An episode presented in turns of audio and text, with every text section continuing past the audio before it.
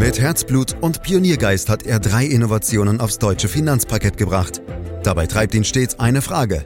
Wie können wir die Menschen in Deutschland zu besseren Anlegern machen? Karl Matthäus Schmidt, Vorstandsvorsitzender der Querin Privatbank und Gründer der digitalen Geldanlage Querion. Freuen Sie sich auf Klug anlegen, den Podcast zur Geldanlage. Die Digitalisierung schreitet rasch voran, auch bei der Geldanlage, der Altersvorsorge und beim Vermögensaufbau.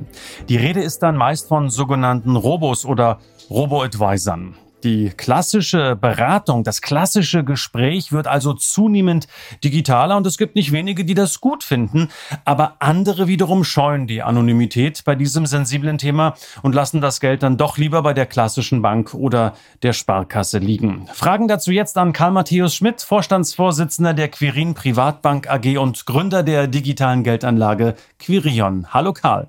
Hallo Andreas. Ja, Calvo, und wie sparst du denn für dich und deine Kinder an? Ist das eher klassisch oder bei einem Robo-Advisor? Also meine Kinder sind natürlich bei einem äh, Robo-Advisor, bei Quirion, weil sie digital affin sind und natürlich alles über eine App machen wollen. Und ich nutze beides. Ich habe äh, einen persönlichen Berater äh, in der Querin und habe natürlich auch ähm, bei Quirion ein Depot, weil es einfach Spaß macht. Ja, aber RoboAdvisor ist natürlich mehr als nur eine App, völlig klar. Erklär uns, Karl, was macht so ein Ding? Für mich klingt das offen gesagt eher nach Star Trek oder Terminator. Das wäre schön, aber ich gebe dir recht.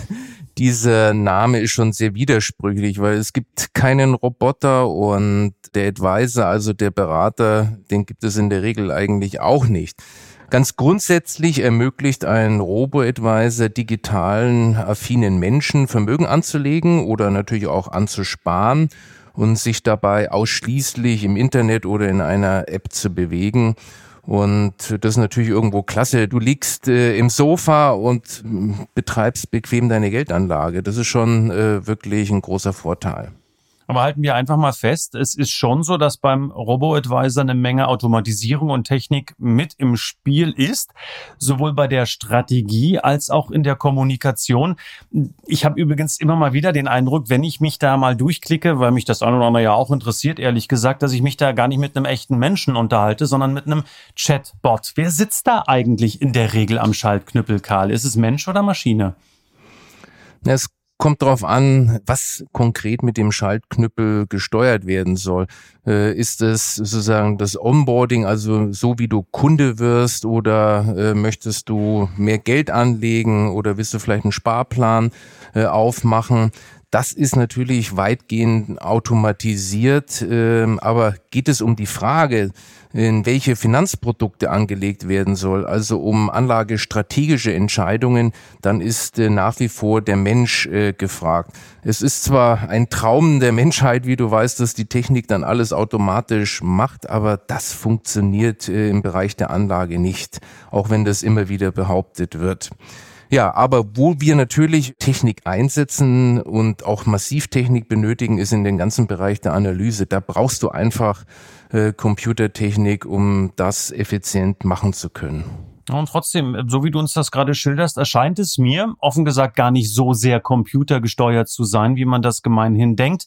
Ähm, man hört ja auch immer wieder, gerade wenn es um strategische Fragen geht, ähm, das Schlagwort künstliche Intelligenz, Karl. Welche Rolle spielt KI in diesem Prozess? Ja, das ist aus meiner Sicht ein häufiges Missverständnis im Zusammenhang mit äh, digitaler Geldanlage.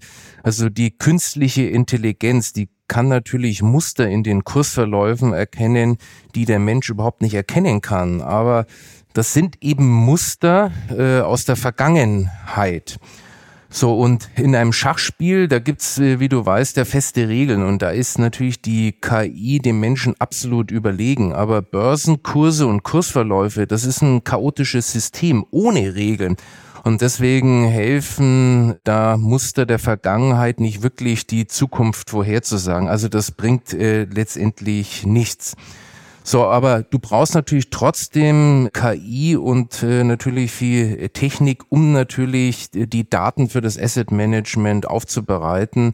äh, damit du sozusagen dieser Datenflur überhaupt äh, Herr wirst. Aber sozusagen eine KI, die sozusagen zweifelsfrei die Zukunft vorhersehen kann, das ist äh, überhaupt nicht möglich und wird auch nie möglich sein.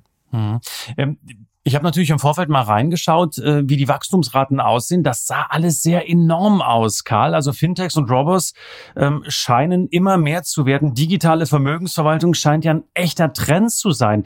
Würdest du so weit gehen und sagen, dass der Robo mittlerweile zu einem wirklichen echten Konkurrenten der klassischen Bank oder der Sparkasse geworden ist? Also wir stehen noch ganz am Anfang einer Entwicklung, aber aus meiner Sicht sollten eine klassische Bank und Sparkasse tatsächlich Angst haben, denn Robos sind unheimlich disruptiv und räumen am Ende sozusagen ein wirklich ertragreiches Geschäft der Bank äh, aus der äh, Bilanz. Und wie du schon richtig gesagt hast, der Sektor ist zwar noch klein, aber wächst stark.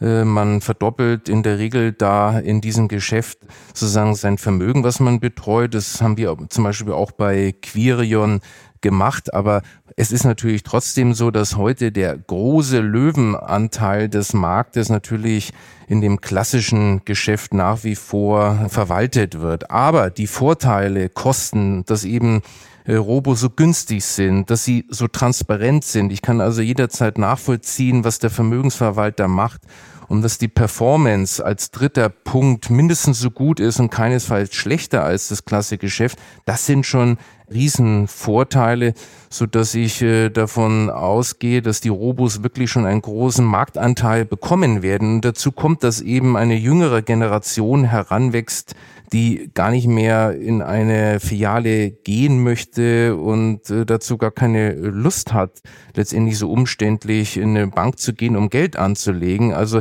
das wird schon ein ganz, ganz großer Treiber sein. Übrigens, äh, vielleicht ganz interessant, dass momentan wir auch viele ältere Kunden haben. Also es sind auch viele Menschen, äh, die älter sind, viel digitaler, als man denkt. Mhm. Ihr wart mit Quirin ja sehr zeitig beim Robotrend dabei. Ich glaube, es war 2013, wenn ich das richtig gelesen habe. Habt mittlerweile natürlich aufgrund des Erfolges auch eine Menge Konkurrenz bekommen, Karl. Mal ganz ehrlich reingehorcht in dich. Freut dich das oder ärgert dich das eher? Also natürlich ist es wunderschön, wenn man der Platzhirsch ist und es gibt niemanden anderes, aber äh, das ist in der Wettbewerbswirtschaft äh, definitiv eine Illusion. Also für, der Wettbewerb zwingt uns natürlich immer besser zu sein und was glaube ich noch viel äh, spannender ist, dadurch, dass wir mehr Marktteilnehmer haben, wird der Markt an sich größer. Und deswegen, ehrlich gesagt, äh, ich finde es gut, dass da auch noch andere mit hinein investieren, um diesen Markt äh, größer werden zu lassen. Und das habe ich damals schon bei Consors erlebt. Da hat erst der Wettbewerb sozusagen dieses Marktsegment dann wirklich groß gemacht. Mhm. Na, und es ist ja auch klar, dass mehr Auswahl auch gut für den Kunden ist. Ähm, kann er sich auch zwischen verschiedenen ja, Mentalitäten, Philosophien, Anbietern, was auch immer entscheiden. Allerdings kann es da schnell auch mal unübersichtlich werden. Wie unterscheiden sich jetzt also die Anbieter, Karl, voneinander? Und wo ist euer Alleinstellungsmerkmal? Ja, du hast recht. Äh, momentan gibt es wirklich sehr viele äh, Anbieter. Das ist typischerweise in so einer Marktphase äh, die am Anfang steht, ganz normal und es ist äh, deswegen tatsächlich äh, unübersichtlich. Man kann sich das aber ein Stück weit strukturieren. Also ich würde drei Kriterien anlegen, die, glaube ich, einen sehr guten Unterscheidungsmerkmale liefern. Das ist einmal die strategische Ausrichtung des Anlagemanagements. Ist es also aktiv und timingorientiert oder ist es eher indexorientiert und prognosefrei? Dann ein ganz wichtiger Aspekt, die Kosten. Also was kostet es am Ende? Aber die Kosten sozusagen nicht nur, die du an den Vermögensverwalter, an den Robo bezahlst, sondern auch, wie teuer sind die Produkte, die dort äh, enthalten sind. Und dann ist es natürlich ganz wichtig, dass die Webseite verständlich und nutzerfreundlich ist, so dass es auch alles schön einfach ist. Ja, unser Robo hat, ich sag mal, drei Aspekte. Das sind die, die USPs, dass wir einmal einen konsequent wissenschaftlich fundierten, prognosefreien Investmentansatz verfolgen. Und zweitens bieten wir ein sogenanntes hybrides äh, Modell an. Das heißt, äh, wenn ich möchte, kann ich eben nicht nur digital mein Geld anlegen, sondern kann in eine Filiale gehen und dann mit einem richtigen Berater und Menschen äh, sprechen, um mich vielleicht äh, zu vergewissern Und der dritte Punkt sind die Kosten. Da sind wir extrem aggressiv. Wir verlangen 0,48 äh, Prozent und sind damit einer der günstigsten Anbieter. Mhm. Also ihr macht beides, Karle, von digitaler Geldanlage mit Quirion und professionelle persönliche Vermögensberatung mit Quirin.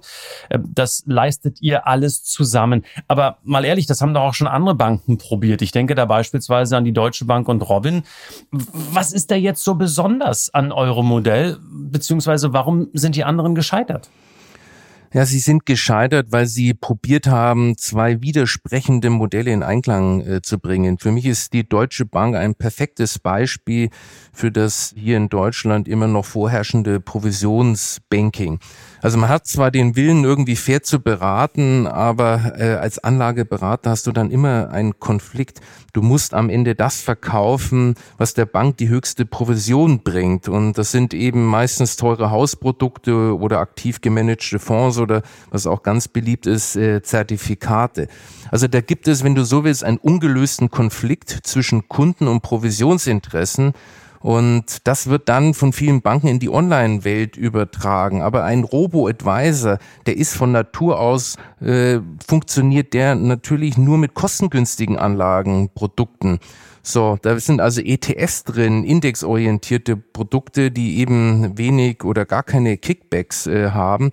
Das heißt, das passt mit dieser klassischen Provisionswelt nicht zusammen und dann ist äh, sehr schnell, so wie bei der Deutschen Bank, der Robin ein Störenfried in der Konzernfamilie. Und dieses Problem haben wir Gott sei Dank eben nicht aufgrund unseres Honorarprinzips. Denn die Quirin legt ja auch unabhängig an, auch in kosteneffiziente und prognosefreie Vermögensanlagen. Das ist eben, wenn du so willst, die DNA unserer beiden Vertriebsstränge. Ja, und deswegen können eben unsere Beraterinnen und Berater das empfehlen dem Kunden, was eben zu ihnen passt und nicht, was eben die höchste Provision bringt. Wenn ich jetzt ähm, mich dafür interessiere und Richtung Robo-Advisor gehen will, muss ich mich ja übers Internet irgendwie anmelden. Ich glaube, das wird Onboarding-Prozess genannt, auch schon wieder so ein, so ein englisches Wort. Das ist relativ digital und damit anonym. Ist vielleicht nicht jedermanns Sache, Karl. Woran erkenne ich jetzt auf Anhieb, dass der Anbieter vertrauenswürdig ist? Also erstmal äh, ist so ein Onboarding oder Eröffnungsprozess, äh, ich finde wahnsinnig genial bei einem äh, Robo, weil das dauert keine 15 Minuten und du bist fertig. Und bitte geh mal in eine Bank und versuch dort dein Geld anzulegen. Das ist Papierkrieg und ehrlich gesagt, ich glaube, das will kein Mensch ertragen, was in einer Bank eben passiert. Die, äh, aber zurück zu deiner Frage. Also die Robos sind ja keine Bank, sondern sind Vermögensverwalter. Das heißt, die Konten und Depots werden ja in einer äh, Bank geführt. Und beim Depot ist es ja, äh, wie wir schon mal besprochen haben, dann Sondervermögen. Das heißt, es ist eigentlich, bleibt immer dein Vermögen. Und wenn die Bank in Deutschland sitzt, und das wäre aus meiner Sicht schon sehr wichtig, dann ist aus meiner Sicht das Depot erstmal sicher. Wenn dann der Robo umkippt, äh, dann heißt es eigentlich, du musst dir neuen Vermögensverwalter suchen und dein Depot übertragen. Was aber schon ein Unterscheidungskriterium ist, dass natürlich kleinere Robos letztendlich nicht die Möglichkeit haben, sozusagen ein größeres Asset Management Team äh, zu unterhalten und zu bezahlen. Und deswegen äh, macht es schon Sinn, sich ein wenig auch nach der Größe umzugucken. Und was auch gut funktioniert, ist, dass man sich mal ein Siegel äh, anschaut, zum Beispiel die Stiftung Warentest hat ja auch mal getestet, äh, wo wir äh, Sieger waren oder bei der Brokerwahl waren wir auch unter den Top 3. Also wenn man da ein bisschen recherchiert, gibt es schon auch paar seriöse Siegel, die einem helfen, die richtige Entscheidung zu treffen. Also mach's kurz, Karl. Wie finde ich jetzt als Anleger raus, wer der richtige Anbieter für mich ist? Was sind die, ja, was sind die wichtigsten Kriterien für eine erfolgversprechende digitale Geldanlage? Also aus meiner Sicht ist es eigentlich ganz einfach. Ähm, ein Robo muss professionell sein, der muss einfach sein und der muss kostengünstig sein. Und Professionalität heißt für mich, dass man eben keine aktive Anlagenstrategien verfolgt. Und wichtig auch nochmal bei den Kosten, das ist eben auf lange Sicht ein erheblicher Unterschied. Wie gesagt, ich muss mir auf der einen Seite die Kosten anschauen, die der Robo verlangt und dann auf der anderen Seite die Produkte, die in den Depots sind, äh, dass die eben auch äh, indexorientiert sind und damit kostengünstig. Oft werden ja nur drei oder vier Strategien angeboten, Karl. Ich habe mich mal bei dem einen oder anderen, ich habe es vorhin schon erwähnt, mal reingeklickt, ähm, quasi analog zu den Anlegertypen, über die wir ja auch schon gesprochen haben. Drei oder vier Strategien, Karl, erscheint mir wenig individuell, wenn ich ehrlich sein soll. Ja, da möchte ich aber eine äh, Sache vorwegschicken. Äh, wenn individuell bedeutet, dass ein einzelner Berater behauptet, ein besseres Portfolio zu haben als der Markt, du dann hilft die Individualität auch nicht. Dann solltest du lieber wegrennen, weil er dein äh, Vermögen vernichtet. Und übrigens, das ist vielleicht auch ein ganz wichtiger Punkt, es ist egal, ob ich eine Million anlege oder 1000 Euro. Es gibt äh, nur eine sinnvolle äh, Anlagestrategie. Du hast recht, zurück zu deiner Frage. Es ist schon wichtig, dass der Robo ein bisschen stärker ausdifferenziert und nicht nur vier Strategien haben. Wir haben zum Beispiel zehn unterschiedliche Strategien. Aber was ich auch spannend finde, bietet der Robo dir zum Beispiel auch die Möglichkeit, nachhaltig anzulegen oder gibt es ein spezielles Depot zur Altersvorsorge? Ähm, oder hast du die Chance auch mal mit einem Berater, wenn du eine Frage hast, äh, Rücksprache zu halten? Also das sind aus meiner Sicht schon entscheidende Themen, die du berücksichtigen solltest. Herr Karl, du bist ja sehr aktiv auch in der Kundenkommunikation. Man erreicht dich recht gut und du hast so ein Gespür, würde ich mal sagen, äh, für die Kunden, für die Märkte, für die Entwicklungen und machst das ja auch nicht erst seit gestern, wie wir wissen. Verrat uns, warum wechseln die Anleger eigentlich zu Robus? Äh, Sind es wirklich immer nur die Kosten? Ja, die Kosten sind schon ein wichtiger äh, Faktor, weil die sich natürlich langfristig stark äh, bemerkbar machen. Aber es ist natürlich auch die, die Nutzerfreundlichkeit entscheidend. Wir haben es ja vorhin kurz diskutiert, die Bankfilialprozesse sind aufwendig und dauern lange und ich glaube, das ist auch wirklich frustrierend, wenn du in eine Bank gehst und dann wirklich nur äh, aktive Fonds äh, angeboten bekommst. Aber wenn ich jetzt mal so an äh, meine Kinder denke, da ist natürlich das Mobile Banking entscheidend. Und die wollen mobil einfach Geld anlegen, einfach und kostengünstig. Und die waren schon seit gefühlten Jahren nicht mehr in der Filiale. Und das ist schon ein ganz großer Treiber. Aber ich hörte davon, Karl, dass auch die Sparkassen und Volksbank und Raiffeisen mittlerweile schon eine App haben. Ja, das ist richtig, aber in der Regel in der Geldanlage nicht, sondern die haben Apps über okay. äh, Kontostände und andere Dinge, mhm. aber nicht in der Geldanlage. Da äh, musst du wirklich mal in eine Filiale gehen. Das ist äh, Papierkrieg, das will kein Mensch. Mhm. Wem würdest du denn keinen Robo empfehlen, Karl? Also aus meiner Sicht eigentlich niemanden. Denn ein Robo ist für jeden äh, am Ende äh, das Richtige. Es sei denn, ich will unbedingt einen Menschen haben, auf den ich zugehen kann und äh, will eben das nicht digital machen. Es sei denn, ich bin eher ein nicht digitaler Mensch, dann ist ein Robo auch nichts. Oder ich habe eine ganz komplexe persönliche Situation. Da macht natürlich auch ein Berater vor Ort äh, Sinn und den sollte ich dann auch nutzen.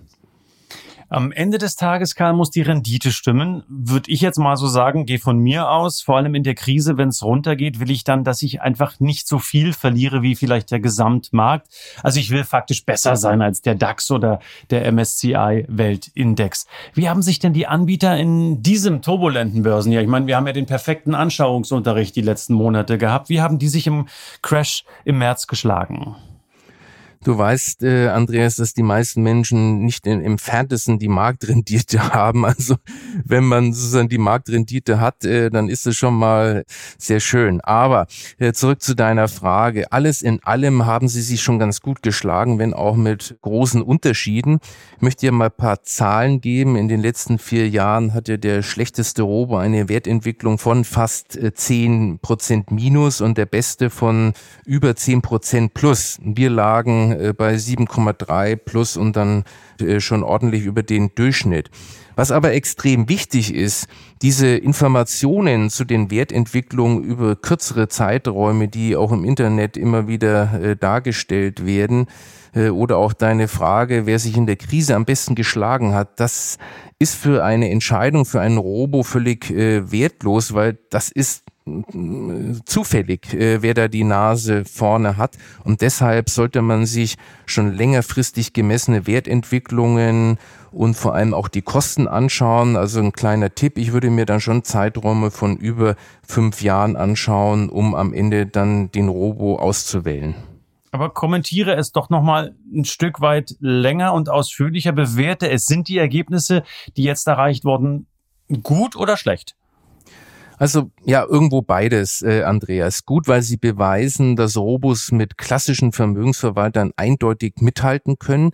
Schlecht, weil es immer auch äh, negative Ausreißer gibt. Aber das liegt nicht an den Robos an sich, sondern daran, dass viele Robos die provisionsgeprägte Welt des aktiven Anlagemanagements aus der Offline-Welt in die Online-Welt übernommen haben. Und das macht keinen Sinn.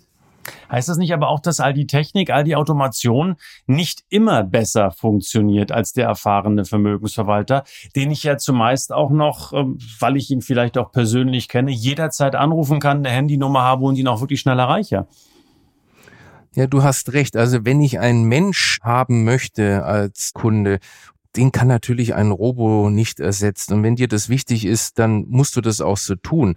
Aber wenn du jetzt mal die Anlagestrategie und die Rendite anschaust, dann ist eben ein Robo schon unschlagbar, denn er ist transparent, er ist nachvollziehbar, er hat kostengünstige Gebühren.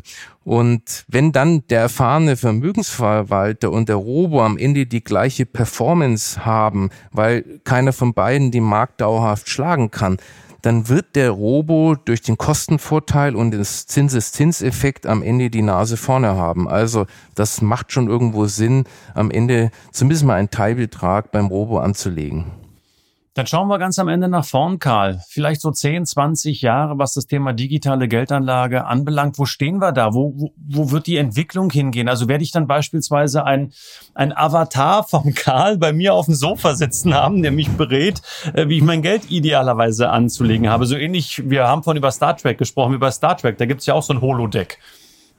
Also das wünsche ich dir persönlich natürlich nicht, dass ich auf deinem Sofa jeden Abend sitze. Aber wenn man das vielleicht ein bisschen verallgemeinert, äh, bin ich überzeugt davon, dass es am Ende weniger Berater geben wird, aber dafür kompetentere, die sich äh, auf Dinge konzentrieren, die dem Kunden wirklich was bringt und äh, nicht mehr Asset Management betreiben. Für mich wird Robo das neue Fonds sparen. Kapitalmarkt sparen wird für mich in das tägliche Leben integriert. Ich glaube, dass äh, wir noch tolle Entwicklungen äh, vielleicht bis hin zum Avatar sehen werden, wie das äh, User Interface äh, gestaltet wird und alles noch einfacher gemacht wird.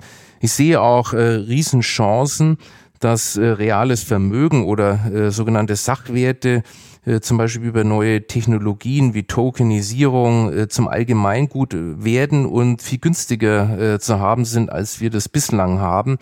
Und zu guter Letzt bin ich überzeugt davon, dass das Anlegen in Aktien zu einem Allgemeingut wird. Wir haben ja in Deutschland immer noch die Idee, dass Aktien Spielcasino sind, aber ich bin überzeugt davon, dass eben die Anlage in Aktien ins Produktivvermögen, dass das äh, das neue Sparen sein wird. Ja, und wer weiß, Karl, vielleicht kommt es ja auch andersrum und wir sitzen alle auf deiner Couch. Also das ist ja vielleicht auch noch eine Option, wenn es auch um das Thema Stimmt. Geldanlage geht und gucken dir einfach mal über die Schulter, wie du die Dinge so angehst. Also, äh, es ist in jedem Falle ein Prozess, der nicht rückkehrbar ist. Also das wird so weitergehen und äh, wir werden in die schöne Welt der digitalen Geldanlage immer weiter eindringen und eintauchen können. Heute zumindest erstmal erläutert von Karl Matthäus Schmidt. Ich danke dir wie immer dafür und äh, sage wie immer auch, weil es mir wichtig ist, uns wichtig ist, abonnieren Sie uns. Abonnieren Sie diesen Podcast, dann sind Sie automatisch jeden Freitag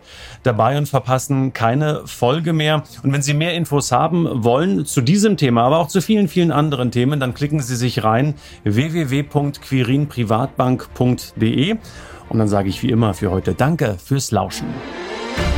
Das war Klug anlegen der Podcast zur Geldanlage der Quirin Privatbank mit dem Vorstandsvorsitzenden Karl Matthäus Schmidt. Wir freuen uns über Ihre Rückmeldungen und Themenwünsche, die Sie uns gerne an podcast.quirinprivatbank.de senden können. Die Querin Privatbank steht für echte Unabhängigkeit, da sie auf Provisionen und hauseigene Produkte verzichtet. Das innovative Anlagekonzept Markt, Meinung, Wissen beruht auf bewährten Erkenntnissen der Finanzmarktforschung und investiert frei von Prognosen in den weltweiten Kapitalmarkt. Die Bank unterstützt interessierte Anleger bei der Altersvorsorge und dem langfristigen Vermögensaufbau. Mehr Informationen erhalten Sie unter querinprivatbank.de.